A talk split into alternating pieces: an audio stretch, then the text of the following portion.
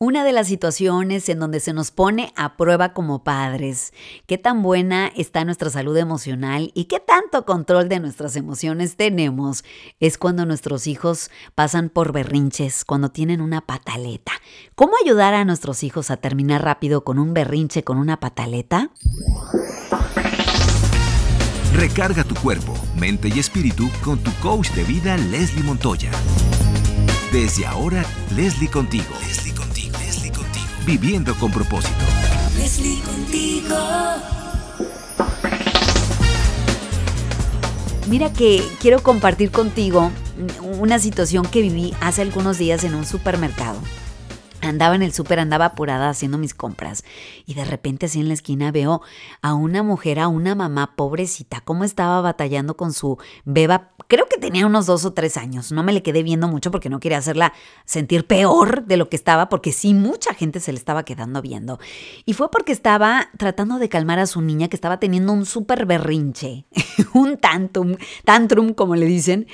Y, no podía la niña, estaba pero mal la niña, tirada en el suelo, así ah, gritando. Y la mamá estaba de todos colores. Y lo único que vi a la señora fue que la estaba regañando. O sea, que levántate y, vámonos y ya vas a ver en la casa.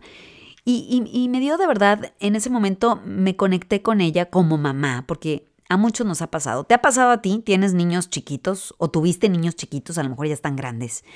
Y, y en aquel entonces, híjole, esa es, es eh, agobiante, es estresante, abrumador estar ahí y, que la gente te vea, estar en público y pasar esas situaciones. Y me conecté mucho porque precisamente eh, soy mamá, mi beba ya tiene seis años y de repente también hace berrinche.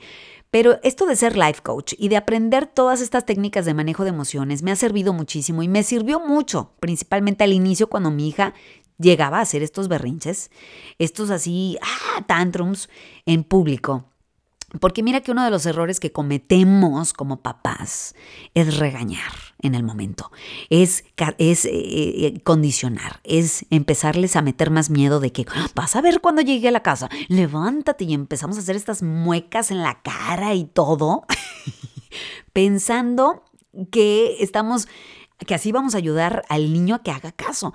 Y para nada, estamos totalmente equivocados. Y te voy a explicar qué es lo que pasa en el cerebro cuando un niño está pasando por un berrinche. Lo que pasa es que empieza el cerebro a producir la hormona del cortisol.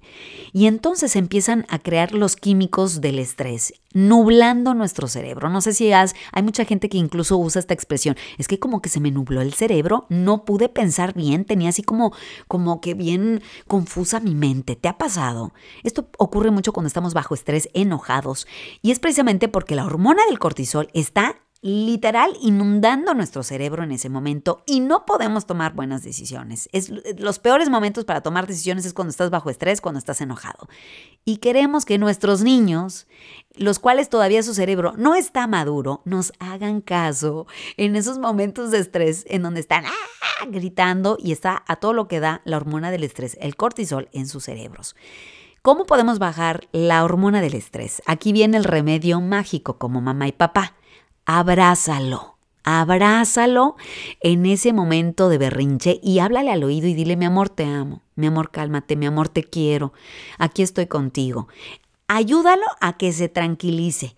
El error que tenemos es que pensamos que porque lo estamos abrazando lo vamos a chiflar o el niño va a seguir comportando de esa manera. No es así. En ese momento lo que tú quieres es que el niño te haga caso. O sea, sepa y, te haga caso y se calme. Ese es el propósito en ese momento de berrinche. Al abrazarlo, ayudas rápidamente a que baje la hormona del cortisol.